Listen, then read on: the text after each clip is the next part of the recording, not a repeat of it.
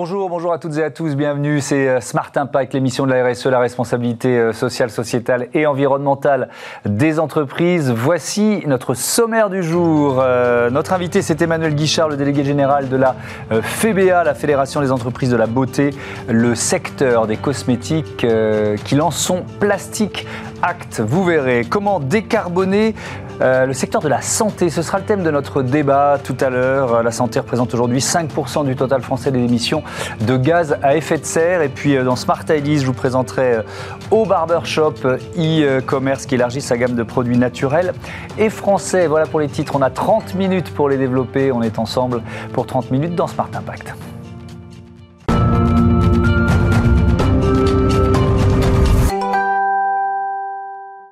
Bonjour Emmanuel Guichard, bienvenue. Vous êtes euh, donc le délégué général de la Fédération des entreprises de la beauté.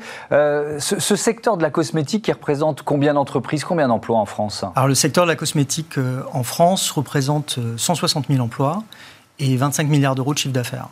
D'accord, donc c'est un, un marché important et qui représente 5% des emballages plastiques en France. Donc vous avez décidé de lancer ce plastique Act. De quoi s'agit-il? Alors le Plastic Act, c'est un plan d'action pour euh, réduire l'empreinte plastique des entreprises de la cosmétique.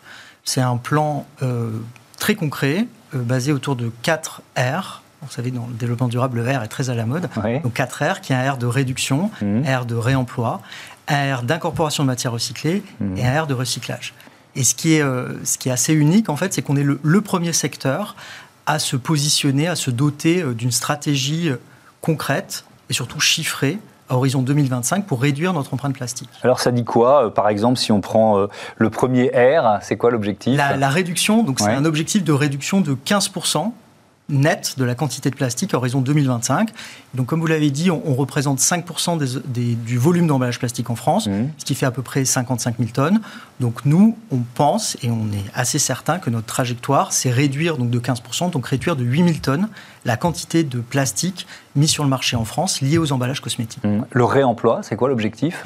Alors, l'objectif de réemploi, lui, il est très ambitieux. C'est d'avoir à horizon 2025 20% de nos emballages qui sont réemployés. Et ce, réemploi, alors le réemploi est une famille euh, très large, vous avez la vrac, vous avez la consigne, vous avez beaucoup de, dispositifs différents. Nous, on est euh, certain que le, clé, la clé du réemploi en cosmétique, c'est la recharge. Oui, c'est-à-dire c'est le client qui euh, rapporte le flacon euh, en magasin, par exemple exclusivement, justement. C'est plutôt la recharge. Donc la recharge, c'est euh, par exemple pour le gel pour les mains, c'est quelque chose que vous utilisez assez souvent. Vous avez acheté une première fois un, emballage qui est souvent un bel emballage, costaud, résistant, et vous allez le, le remplir non pas en retournant au magasin, ce qui est toujours une possibilité, mais en achetant une petite recharge que vous avez qui contient le produit.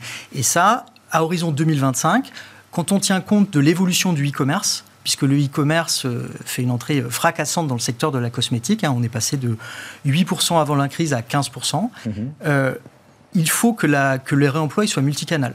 Donc il faut que votre produit, vous puissiez, comme vous le citiez, le, re-remplir en, parfumerie. Oui, parce qu'il y a des marques qui font ça depuis quelques années déjà. exactement, il y a des marques qui font ça depuis quelques années, mais pour le passer à échelle, c'est-à-dire pour être capable d'atteindre 20%, il faut pouvoir avoir ce dispositif de, de recharge euh, qui sera donc soit dans les points de vente, soit à travers le e-commerce qui arrivera mhm. directement chez vous. Alors je continue les R. Hein. Incorporation de matière recyclée, ça consiste en quoi? Alors incorporation de la matière recyclée, c'est-à-dire que quand vous achetez un, prenons un flacon de shampoing, mhm. euh, le, but c'est substituer euh, la matière plastique vierge qui constitue ce, ce flacon de shampoing par de la matière recyclée. Et au global, donc euh, notre, notre plan d'action, il touche l'intégralité des familles de la cosmétique, c'est-à-dire euh, la cosmétique, c'est très large. Hein. On va du dentifrice au parfum en passant euh, par le maquillage, le soin, à la crème solaire. Eh ben pour l'intégralité de ces catégories, on pense qu'on sera entre 10 et 25% Pourquoi est-ce qu'on a deux chiffres hein? C'est le seul où on a deux chiffres dans les objectifs. C'est parce qu'on attend un saut technologique. Et si ce saut technologique a lieu, on aura les 25% sans difficulté. Et le recyclage, pour terminer Et le recyclage. Alors, notre ambition, c'est d'atteindre 100% de nos emballages euh, qui soient recyclés. Euh, il y a beaucoup de familles sur lesquelles c'est simple. Euh, ce qui va être très délicat, c'est autour du maquillage puisque les, emballages de, maquillage mmh. contiennent notamment des systèmes de fermeture qui sont métal, des miroirs. Et là, on a, on a un challenge particulier. Est-ce que c'est ça semble, alors même si euh, évidemment pour, pour, un grand groupe euh, c'est des investissements etc, mais ça semble beaucoup plus compliqué pour les, les patrons de PME, les objectifs que vous donnez, parce qu'ils n'ont pas forcément les moyens d'investir, et puis surtout quand on essaye, on avait ce débat avec, euh, dans le secteur des arts de la table il y a la, semaine dernière, quand on essaye de trouver une, matière de substitution, parfois ça coûte deux à trois fois plus cher. C'est quoi la solution pour les patrons de PME de votre secteur? Alors pour, pour les patrons de PME, et, et ce plan d'action il aurait en grande partie dédiée. Mmh. Il faut voir que les patrons de PME, ils ne produisent pas leurs emballages. en fait, ils achètent des emballages à plusieurs fournisseurs. Euh, nous, le premier outil qu'on met à leur disposition, c'est un diagnostic, qui est un outil très simple, qui leur permet de, questionner, de challenger en fait leurs leur producteurs d'emballage en posant toutes les questions qui vont permettre de se rapprocher de euh, ces objectifs 4R. Et une grande partie de ce plan d'action a été fait en, co-construction avec les producteurs d'emballage, mhm. parce que s'il y a une caractéristique de la cosmétique, c'est le made in France. Hein. Nous, nous, exportons euh, du, du, produit français. On est le deuxième contributeur à la balance commerciale française avec 10 milliards d'euros d'export. Donc ce qu'on a besoin, c'est que surtout nos futurs fabricants d'emballage, ils soient aussi en France. Et donc toute cette transition, elle va se faire euh, avec eux. Oui, mais à quel coût? Alors, le, la, de toute façon, la transition environnementale, euh, ça a un coût. Ça, c'est quelque chose qui est, qui est absolument évident. Euh, le, coût du, le, but de notre plan d'action, c'est justement de, mutualiser, de, donner une masse critique pour permettre qu'il y ait des économies d'échelle. Prenons l'exemple, par exemple, des matières recyclées. Mhm. C'est assez caractéristique puisque nous, on va avoir besoin, grosso modo, de, de 20 000 tonnes de matière. Notre but, c'est de donner de la visibilité aux recycleurs et de cette façon, on va arriver à générer en fait cette matière et après ça sera plus facile de la repartir et donc ça sera économiquement plus intéressant. Euh, vous avez chargé un, cabinet de, de, conseil en transition écologique euh, de ce projet, de vous accompagner dans ce projet. Pourquoi? Euh, bah, tout d'abord parce que euh, ces sujets de transition écologique sont des sujets euh, très pointus et on avait besoin d'avoir la meilleure expertise disponible. Donc c'est le cabinet Reset qui nous a accompagnés, qui suit un certain nombre d'entreprises dans, ce débat-là. Après, l'autre sujet, c'est qu'on avait besoin d'avoir accès aux datas confidentielles de chaque entreprise. En fait, on avait besoin, et notamment pour les plus grandes entreprises, d'avoir accès à leur politique d'achat, savoir quelles étaient les innovations qu'ils avaient en stock et, et comment eux, ils se projetaient. Et ça, c'était c'est beaucoup plus simple de le faire à travers un cabinet expert qui les questionnait euh, que nous-mêmes allons poser ces questions à nos propres entreprises. Euh, oui, effectivement, je comprends la, complexité de la, démarche, mais euh, je, vous pose cette question sur le, fait d'utiliser un cabinet de conseil en transition parce que derrière ça, est-ce que les, les patrons, les décideurs de ce secteur se sentent suffisamment informés et formés autour de la transition écologique? Alors, ils sont très sensibilisés au sujet notamment des emballages. Ça, c'est vraiment un sujet clé. Il y a cinq ans, le sujet des emballages était un sujet existant, on en parlait euh, un petit peu dans les médias. Mmh. Maintenant, c'est un sujet absolument central. Il n'y a pas une journée qui se passe sans une annonce. Donc, sujet des emballages, ils, sont conscients. La vraie difficulté qu'on a euh, dans, notre secteur, et je pense dans la majorité des secteurs, c'est au niveau de la formation et de disposer euh, notamment de cadres très bien formés sur ces sujets-là il y a eu un, engouement euh, massif pour, euh, pour ces sujets-là de la part des entreprises et quelque part le dispositif de formation n'a pas encore suivi. Et c'est tout l'enjeu notamment de ces cabinets de conseil qui, eux, ont cette compétence en interne et de pouvoir nous accompagner euh, sur ce sujet-là. Mmh. Après, il faut voir que le, donc, la FEBA, on réalise des, des sondages hein, d'opinion, on, sonde quelles sont les attentes des Français vis-à-vis des entreprises cosmétiques. Ben, la première attente, c'est que les entreprises cosmétiques doivent travailler contribuer à la protection de l'environnement. Et donc, dans notre secteur, ce sujet-là est effectivement un sujet euh, central pour les entreprises. Est-ce que ça suppose de, bouleverser un certain nombre d'habitudes? Je pense aux échantillons, par exemple. Est-ce qu'il faut continuer de distribuer comme ça des, des, je ne sais pas combien d'ailleurs, ce que ça représente, les dizaines de milliers, centaines de milliers d'échantillons qui sont gratuitement distribués euh, euh, dans, les enseignes? Est-ce qu'il faut continuer? Alors c'est un grand débat et l'échantillon, justement, c'est le bon exemple. Euh, nous, ce qu'on vend, c'est des produits qui sont liés à la sensorialité. Hmm. L'exemple le plus simple, c'est le parfum. Quand vous achetez un parfum, bah, vous l'avez déjà senti. Et il n'y a pas beaucoup de manières de faire découvrir un nouveau parfum. Il y a bien sûr quand vous allez en parfumerie et que là, vous, vous testez, hmm. mais en fait, vous allez vous allez le tester à un moment et en fait vous voulez le porter ce parfum pour savoir s'il s'il vous plaît ou pas. Et effectivement, la seule façon, c'est l'échantillon. Après, sur l'échantillon, il y a un gros travail de rationalisation euh, qui, est, qui, est, qui, est, euh, qui a été fait et qui, et qui continue. Ça a quand même un coût, un échantillon. Hein. donc de toute façon, mmh. euh, c'est pas c'est pas donné si gratuitement que ça. Et surtout, et c'est dans notre plan d'action, le but, c'est par exemple pour les échantillons de crème aussi de les rendre recyclables et si possible de les positionner dans une autre matière que l'emballage plastique. Mais est-ce que c'est toujours possible euh, de, remplacer justement le plastique par, par, un autre matériau? Parce que dans les cosmétiques, hein, mm. euh, vous n'avez pas les mêmes contraintes que l'alimentation, par exemple. Non, justement, c'est très compliqué. C'est pour ça que notre ambition, c'est 15% de, réduction. Hein. On n'est pas sur une ambition 100% mm. de réduction, on est sur une ambition euh, technique et qui, est, qui, est, basée sur les remontées de terrain. déjà, il y a un, un aspect assez simple, c'est que les produits cosmétiques ont une durée de vie très longue parliez de l'alimentaire, mhm. un pot de yaourt, finalement, c'est en semaine que, se fait sa durée de vie. Nous, les produits cosmétiques, en moyenne, c'est 18 mois. Donc forcément, il vous faut un emballage qui permette la préservation du produit pendant plus longtemps. Et le deuxième aspect, c'est que les produits cosmétiques sont majoritairement utilisés en salle de bain. Et la salle de bain, il y a deux grandes caractéristiques. C'est humide, donc effectivement, il faut une résistance à l'humidité. Mhm. Et le deuxième caractéristique, c'est qu'on est sur une surface qui est dure et donc qui est cassante. Et donc mécaniquement, les emballages cosmétiques étaient, pour la moitié d'entre eux, hein, en plastique pour avoir à la fois la résistance mhm. dans le temps et puis surtout euh, la lutte contre le choc. Et, le grand enjeu, c'est justement cette transition. Et pour le dire euh, simplement, et comme pourrait dire ma grand-mère, ne faisons pas de bêtises.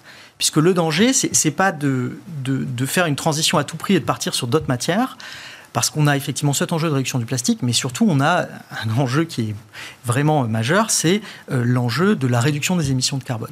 Et donc euh, toutes nos entreprises se sont dotées euh, déjà il y a une année d'un outil qui s'appelle l'outil Spice, qui est un outil public, hein, Dernier sur Internet. Et cet outil Spice, il permet de mesurer l'impact environnemental de vos emballages. Et donc, quand vous allez décider de faire une transition d'un emballage à un autre, vous pouvez déjà, grâce à cet outil, mesurer quel impact environnemental sera. Merci beaucoup Emmanuel Guichard. À bientôt sur euh, Bismart. On passe à notre euh, débat euh, décarboner la santé.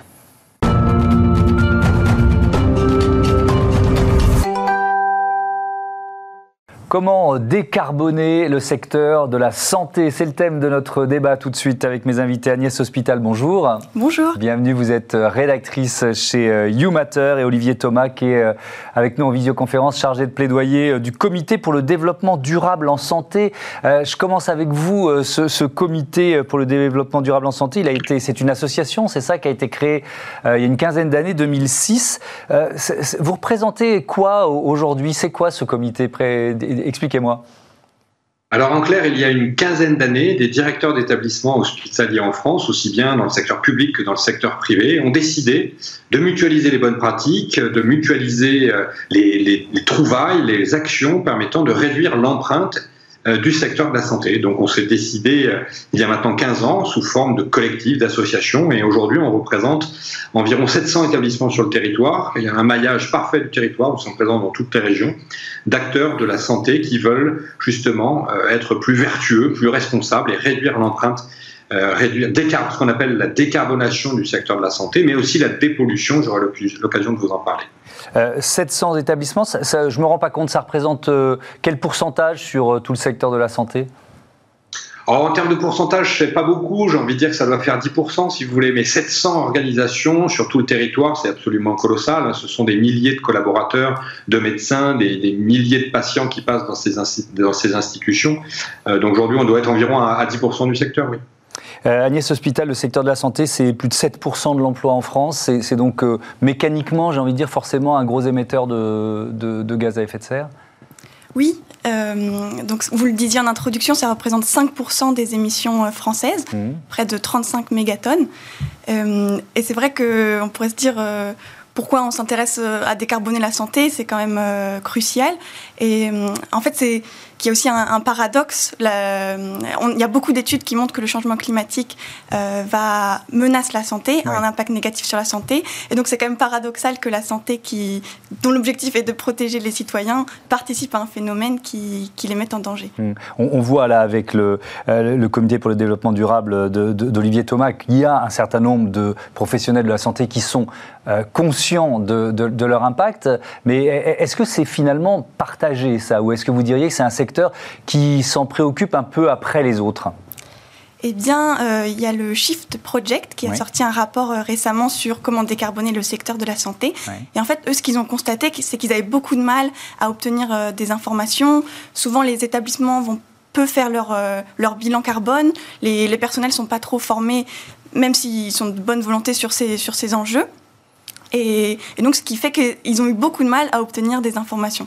Ils ont quand même euh, réussi à, quantifier ces émissions, mhm. mais c'était difficile. Donc, ça montre qu'il y, y a, encore un, besoin de former et de suivi des émissions dans ce secteur. Alors, c'est aussi votre rôle, euh, Olivier Thomas. Est-ce que vous, eh, en 15 ans, on peut faire un petit bilan rapide, est-ce que vous voyez la situation et justement la prise de conscience évoluer? J'imagine que oui. Alors en effet, on a un recul de 15 années maintenant, si vous voulez, on a une quantité d'informations euh, assez formidable. Euh, oui, l'évolution, je vais vous la citer, clairement, de 2010 à 2020, l'ensemble du secteur nous a demandé pourquoi agir. Eh bien, depuis un an, depuis la crise du Covid, on ne nous demande plus pourquoi, mais comment. Donc le secteur a fait sa transition. Le problème en France, c'est pas tant le secteur hospitalier. Le secteur hospitalier et ses professionnels euh, sont très très engagés, très conscients, sont même exceptionnels. Je pense que ça fait partie des, professionnels les plus engagés au monde hein, sur les sujets de la décarbonation et de la santé environnementale. Donc on a un secteur très engagé. Par contre, on a deux problèmes. Un, l'État ne donne pas l'exemple sur ce sujet-là, il n'y a pas de politique sur le sujet et on n'a pas d'interlocuteur. Le problème, il est là. Il n'est pas tant sur l'engagement des établissements, qui est absolument euh, parfait, il est sur l'engagement de l'État et le soutien de l'État à ces stratégies, qu'elles soient régionales ou individuelles. D'accord, donc ça veut dire que, notamment dans les hôpitaux publics, il n'y a pas de stratégie de l'État? Sur le sujet de la décarbonation et de la dépollution, non. Je peux l'affirmer. Euh, prenons l'exemple de la politique d'achat. Quelle est la politique d'achat hospitalière aujourd'hui en France depuis 15 ans? En clair, il est d'acheter le moins cher possible. Ça, c'est une erreur euh, fondamentale parce que l'achat, ça doit se réfléchir en coût global. Je vous donne un exemple très précis sur les milliards de masques à usage unique qu'on achète aujourd'hui dans le pays. Des milliards. Quelle est la politique? C'est de les acheter le moins cher possible. Donc on les achète en Chine. Tous les masques à usage unique, quasiment, proviennent de Chine. Alors que nous avons des industriels français qui fabriquent des masques dans nos régions. Là, moi, je suis basé en Occitanie, vous avez des fabricants en Occitanie qui fabriquent des masques sourcés en France. C'est-à-dire que ce n'est pas du Made in France. On a été capable, en un an et demi de crise, c'est extraordinaire en termes de résilience, de fabriquer des chaînes de production franco-françaises avec des matériaux français. La barre métallique étant est fabriquée en France, le Medblow, le filtre aussi, et l'élastique également. Le problème, c'est qu'un masque fabriqué en France va coûter aller de l'ordre de 5 à 6 centimes, alors qu'il était à 40 centimes avant la crise, ce qui est un effort vraiment euh, génial de la part des industriels. Mais le masque chinois va être plutôt à 2 centimes. Donc la France préfère payer 2 centimes du masque qui a traversé la planète, pour lesquels, à mon sens, on n'a aucune garantie de qualité, plutôt que d'investir dans le pays. Donc vous voyez bien que ce n'est pas l'hôpital le problème, c'est la politique de santé sur le sujet. Mmh. Euh, Agnès Hospital, c'est quoi pour vous les leviers les plus importants? Pour décarboner la santé Là, on parlait de la politique d'achat, par exemple. Eh ben, c'est très, c'est, euh, ça. Monsieur Thomas parlait de, des achats, et en fait, euh, quand on regarde les postes d'émission de la santé, mhm. c'est assez intéressant parce que moi, à première vue, j'aurais dit c'est la consommation d'électricité, c'est la climatisation qui va émettre le plus de gaz à effet de serre.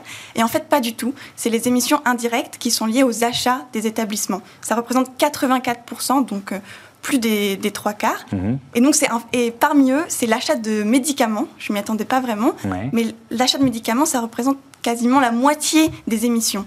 Et en fait, c'est effectivement quand on s'intéresse euh, à la production des médicaments qui sont souvent fabriqués à l'étranger, au conditionnement, à la façon de les produire, tout ça, ça va émettre beaucoup.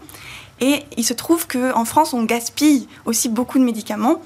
Et donc tout ça, ça, ça gonfle en fait le, bilan carbone de, la mm. santé. Et ça, c'est un... Achat de médicaments, la nourriture aussi, les dispositifs médicaux, c'est tout ça, ça rentre dans les politiques d'achat, c'est ça? Oui, absolument. L'achat de nourriture, aussi les, dans les émissions indirectes, on va faire entrer aussi le transport, mm-hmm. le transport des patients, le transport des personnels hospitaliers. Et donc si on veut agir là-dessus, comme disait Monsieur Thomas, il faut adopter une politique d'achat plus responsable, euh, limiter le gaspillage des médicaments, ça c'est primordial. Il y a 10 tonnes de médicaments qui sont jetés euh, chaque année par les particuliers, c'est énorme.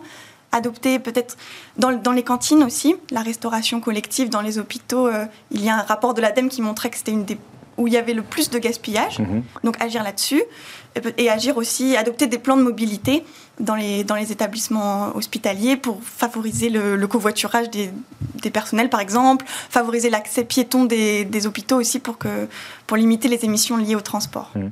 Euh, Olivier Thomas, vous parliez de dépollution. Euh, qu'est-ce que vous préconisez en la matière? Alors, tel que vous venez de le citer, les transports euh, sont, très très impactants, hein, surtout que les industriels ne se sont pas forcément adaptés euh, aux, contenants. Hein. On voit que l'on transporte beaucoup de cartons vides. Euh, donc l'impact carbone de l'hôpital a aussi un impact en termes de particules fines, en matière de pollution. Donc décarboner, ça revient également à dépolluer. Dépolluer, c'est aussi de supprimer les perturbateurs endocriniens dans tous les achats à l'hôpital. Il faut savoir qu'aujourd'hui, dans un environnement hospitalier, que ce soit dans les matériaux de construction, dans l'alimentation, dans les médicaments, les dispositifs médicaux, il existe ce qu'on appelle des perturbateurs endocriniens. Euh, ces perturbateurs endocriniens sont souvent issus de, l'industrie du pétrole. Donc si on réduit l'impact carbone, il faut aussi dépolluer, parce que, à mon sens, le monde de la santé a une notion préventive. Euh, est-ce que ce serait logique de dire que euh, l'hôpital, par sa politique d'achat ou la politique de santé, participe à fabriquer les maladies de demain? Non. Donc dépolluer, c'est aussi d'intégrer la déforestation apportée dans les achats. On sait très bien aujourd'hui que les zoonoses vont être favorisées dans les années et les décennies à venir à cause de cette déforestation à laquelle on participe tous hein, en tant que citoyens ou professionnels. On détruit chaque année 15 millions d'hectares de forêt dans notre planète, ce qui fait que ça génère derrière des zoonoses. Donc décarboner, dépolluer, c'est la clé de demain.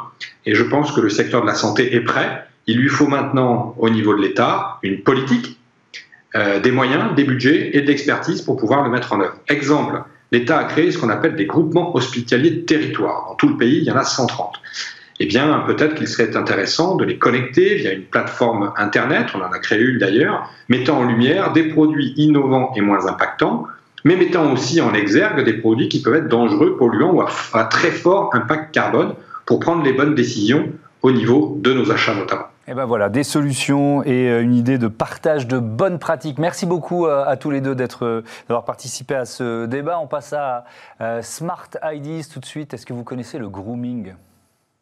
Smart Ideas avec BNP Paribas. Découvrez des entreprises à impact positif.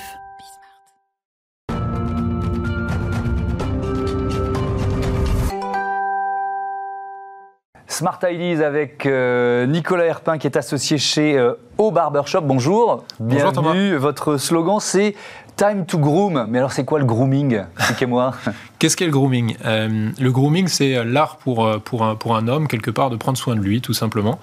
Et, on va le voir, mais notre métier, euh, notre objectif en tout cas, c'est de démocratiser euh, ce terme du, grooming en mmh. fait, et de permettre à, tous les hommes, tout, tout, tout type d'hommes, de prendre, de prendre soin de lui. Alors ça passe par un site de e-commerce, c'est ça, euh, au barbershop? Oui, exactement. On est donc au barbershop.com, mmh. entre guillemets. On, on, distribue du coup via, via notre plateforme une quinzaine de, de marques mondiales et françaises toutes, euh, toutes euh, avec un, point commun qui sont des produits de qualité, des produits premium. Et alors avec une, une volonté aussi d'afficher plus de produits français, plus de produits naturels. Je commence par les produits naturels. Est-ce que c'est si simple de, de les trouver? Alors, en fait, tout dépend de, la typologie de, de produits. Nous, donc, en, grooming, et notamment euh, nos clients sont des barbershops et des coiffeurs mixtes. On a trois types de produits, des produits coiffants, des produits donc pour les cheveux, des produits euh, euh, hydratants pour la barbe et le visage, et ensuite des produits de rasage et d'entretien de la peau. donc ça sont les, la trois, les, trois, typologies de produits. Et en fonction des gammes, il y a plus ou moins de facilité à, trouver des produits naturels. Ça veut dire que les difficultés, elles sont où, par exemple Dans quelle dame? Pour des produits coiffants, euh, clairement, aujourd'hui, c'est compliqué de trouver des produits naturels euh, parce que vous allez être sur des, des, euh, ingrédients du type argile, cire d'abeille, etc., qui sont assez compliqué à, utiliser. Mhm. Euh, en revanche, sur des, sur des produits euh, hydratants pour la barbe, sur des produits de rasage, sur des produits de, de, soins pour la peau, là, en revanche, on a, on a aujourd'hui pas mal de, produits à disposition en 100%, enfin, en tout cas, dits naturels. Et les produits français? Même question, est-ce qu'ils sont, est-ce que la, la, la, demande augmente quoi? C'est-à-dire qu'il y, a une, y a une demande des consommateurs qui est très claire, qu'on établit dans cette émission quotidiennement. les, industriels, le, le secteur réussit à suivre Oui, alors c'est vrai que nous, notre, notre, on a été, on s'est créé il y a, il 4 ans, euh, et donc quand on s'est créé, notre euh, vrai accès au marché, c'était de justement de distribuer les marques les plus réputées au niveau mondial. Donc ça, c'était vraiment notre point d'entrée. Donc c'est vrai qu'au départ, on n'avait pas beaucoup de marques françaises, et pour être transparent, il y a 4-5 ans, il n'y avait pas non plus beaucoup de marques françaises qui, qui tenaient la route, si je peux me permettre. Mhm. Et aujourd'hui, en fait, il y en a de, de, plus en plus qui ont suivi cette, cette vague, le développement du grooming. Et donc, on a euh, aujourd'hui pas mal de, marques françaises, notamment disponibles sur le site. après, il y en a d'autres également hein, euh, euh, qui ne sont pas sur notre, sur notre site, bien sûr. Mais c'est un vrai axe de, de développement. On a aujourd'hui des marques comme l'Atelier Shelter, comme Fucking Barber, qui est une gamme très premier degré, une gamme comme Mister Cutter, etc., qui sont du coup mm. des marques françaises et made in France pour, pour, pour la plupart. D'ailleurs, il y a votre marque de produit aussi vous, dans, dans, la liste. Alors, effectivement, on a, étant donné qu'on distribue aujourd'hui nos produits à un petit millier de barbiers et coiffeurs mixtes, euh, on a fait euh, le choix euh, de, développer notre propre gamme de, produits.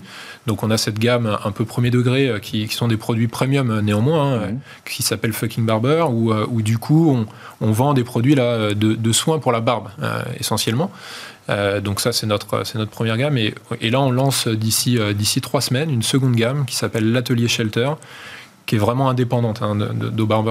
Euh, et cette gamme-là, euh, justement, est 100%, euh, très axée sur la partie responsabilité environnementale, responsabilité sociétale, dans la mesure où on fait des produits rechargeables, des produits qui sont tous dits naturels, donc c'est souvent plus de 95% d'ingrédients naturels. Et on a notamment, j'entendais tout à l'heure dans le, dans le premier sujet, le, sujet des recharges. On a notamment aussi des recharges qui seront disponibles dans cette gamme-là. Voilà, et vous faites partie évidemment de ce mouvement, ce Plastic Act dont on parlait en, en début d'émission. Merci euh, Nicolas Herpin d'être venu euh, présenter au Barbershop. À bientôt euh, sur Bismart. Voilà, c'est la fin de cette émission. Vous pouvez nous retrouver sur les box 9h midi, 20h30 et sur bismart.fr à l'heure qu'il vous plaît. Salut.